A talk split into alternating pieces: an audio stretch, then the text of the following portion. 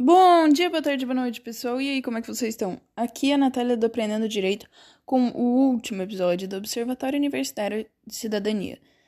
Sabe o que é o Observatório?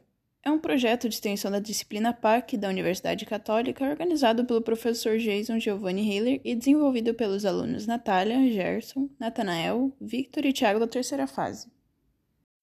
Neste episódio, iremos falar sobre a comparação entre o controle de constitucionalidade brasileiro e francês. Francês porque foi o país que a gente escolheu para fazer a comparação, tá? E como funcionam cada um.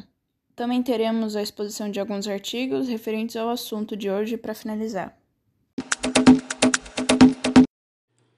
Olá, ouvintes! Espero que vocês estejam bem. E vamos falar sobre esse tema que é tão interessante: o que é o controle de constitucionalidade? É um mecanismo que faz prevalecer o direito perante o Estado, balanceando o poder estatal, instruindo supremacia constitucional, no qual regimes e ordenamento devem estar condizentes e logicamente previstos na Constituição. Havendo então prevenção em casos específicos ou gerais e repressão caso esteja em desacordo constitucional. Dessa forma, dividindo-se entre político, judicial e misto e suas ramificações controle de constitucionalidade concentrado. Nesse tipo, a Corte Suprema Brasileira analisa a constitucionalidade diretamente no pedido, exatamente na demanda inicial. Os efeitos da decisão atingem até mesmo os indivíduos que não fazem parte da demanda judicial. E os efeitos surgem partir de quando a lei entra em vigor ou quando o ato normativo que declara a inconstitucionalidade entra em vigor. Controle de constitucionalidade misto. A maioria da doutrina caracteriza o controle de constitucionalidade brasileiro como misto. Nele, a constitucionalidade de determinadas normas é analisada por um órgão que integra o Poder Judiciário, enquanto outras normas são analisadas por órgão externo aos poderes executivo, legislativo e judiciário. Controle de constitucionalidade francês. No modelo francês, existe um órgão chamado Conselho Constitucional, que tem como função declarar os atos normativos constitucionais ou não. Após ser aprovado por esse órgão, o ato normativo se torna constitucional de forma definitiva.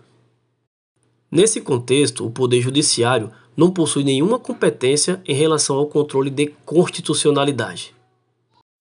A seguir, nós teremos a discussão de dois artigos e eu vou falar sobre o primeiro, que é o controle de constitucionalidade na França da impossibilidade ao entusiasmo de Eugênio Facchini Neto.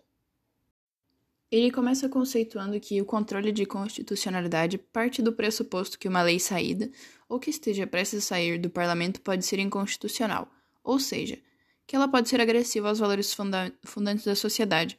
Além disso, aceitar o controle de constitucionalidade implica em atribuir a outro órgão, que não o parlamento, o poder de dar a última palavra sobre questões normativas.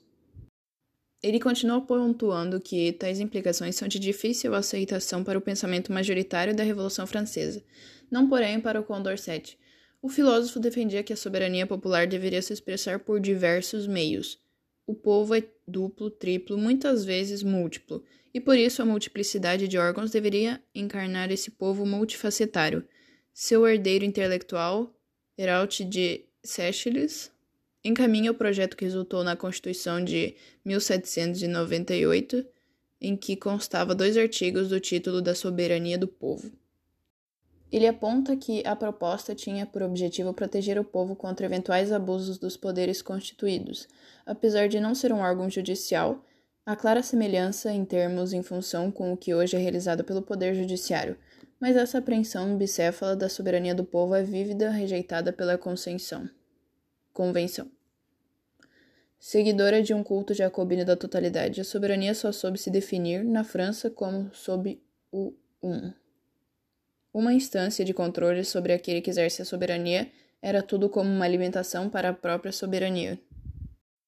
Porém, ele aponta que há outras razões que explicam essa aversão a um controle de constitucionalidade, efetuada por um órgão de natureza jurisdicional. Uma das razões é histórica. Trata-se da recordação permanente das interferências abusivas na esfera dos outros poderes que os juízes do Ancien Régime frequentemente perpetravam. Através dos registros dos atos normativos do soberano, controlava-se se tais atos eram ou não compatíveis com as leis fundamentais do reino, tidos como tais de acordo com a mão de visão dos próprios magistrados. Caso entendessem pela incompatibilidade, o registro era negado e, com isso, os atos normativos não entravam em vigor.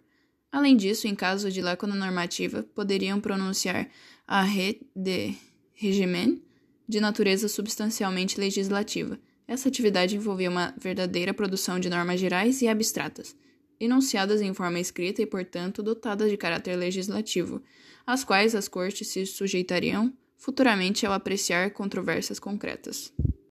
Um fato interessante é que, em todas as vezes que a França tentou experimentar um controle de constitu constitucionalidade, esta função foi confiada a um órgão de natureza não judiciária. Porém, com a evolução, mostrou um conselho que se preocupa mais em limitar o controle dos poderes do governo do que parecer com seus defensores perante o parlamento. Um ponto importante que ele afirma é que, se hoje é reconhecida a ausência de uma estrita delimitação entre domínio legislativo e o regulamentar, isso se deve fundamentalmente às intervenções do Conselho Constitucional, no qual o legislador não observa mais os confins de sua competência e o governo a isso não se opõe tornando então as fronteiras fluídas e flexíveis. Ainda sobre o Conselho Constitucional, ele pontua que a importância fundamental dessa evolução reside no fato de que ela conduziu a uma gradual, mas constante constitucionalização das liberdades e dos direitos fundamentais. Isso é particularmente significativo porque ocorre em um ordenamento jurídico constitucional que, diversamente dos outros ordenamentos europeus contemporâneos, havia omitido a previsão de disposições constitucionais específicas para a proteção das liberdades dos cidadãos. Por fim, ele pontua sobre um dos aspectos de constitucionalidade, sobre o controle repressivo, no qual recebe vasto olhar benevolente de teóricos, juristas ou não, porém ainda indaga se é justificado o entusiasmo que a doutrina francesa tem dedicado ao controle repressivo, visto sua curta experiência. Meu nome é Tiago e agora vou falar sobre alguns aspectos do artigo O controle de constitucionalidade na França, de Domingos Augusto Paiva. O Conselho Constitucional francês foi concebido como um órgão que viria auxiliar o governo. Ele fiscalizaria as novas divisões e competências normativas estabelecidas pela Constituição de 1958, de modo de manter a lógica da racionalização do parlamentarismo. O controle de constitucionalidade visava, portanto, a regularização dos poderes políticos, que se realizaria por meio de um controle abstrato das normas. O Conselho era composto de nove membros e se renovava trienalmente por terças partes. O mandato de, dos membros era de nove anos sem recondução, ou seja, eles não poderiam pegar outros cargos políticos.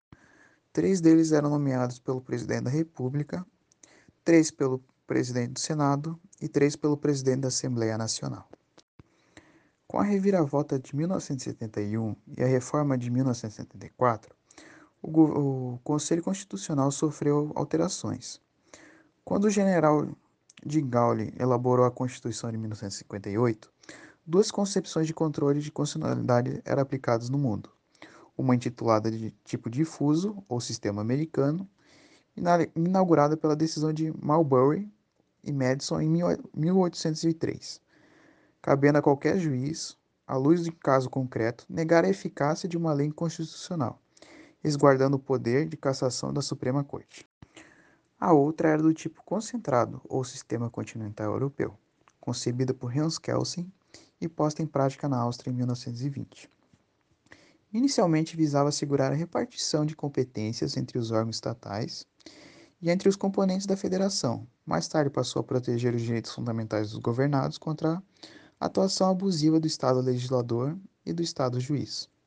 A reforma de 1974, combinada com a decisão de 16 de 7 de 1971, levou o Conselho a afirmar uma vasta jurisprudência, sobretudo nos princípios de igualdade perante a lei, liberdade individual, liberdade de ensino, direito à greve e entre outros. Quais são os limites e o alcance do controle constitucional? Existem dois grandes parâmetros que limitam o alcance do controle de constitucionalidade: a competência de atribuição e o controle de ofício. A competência do Conselho é dita de atribuição. Não é todo conflito constitucional que se sujeita ao controle, mas apenas os indicados pelo texto. Por exemplo, não é de atribuição do Conselho intervir na dissolução da Assembleia Nacional ou da destituição do governo, nem solucionar o problema da bivalência de poderes do Executivo entre o Presidente da República e o Primeiro-Ministro. O segundo grande parâmetro é chamado de controle de ofício. Diz respeito a uma certa condução autônoma do processo.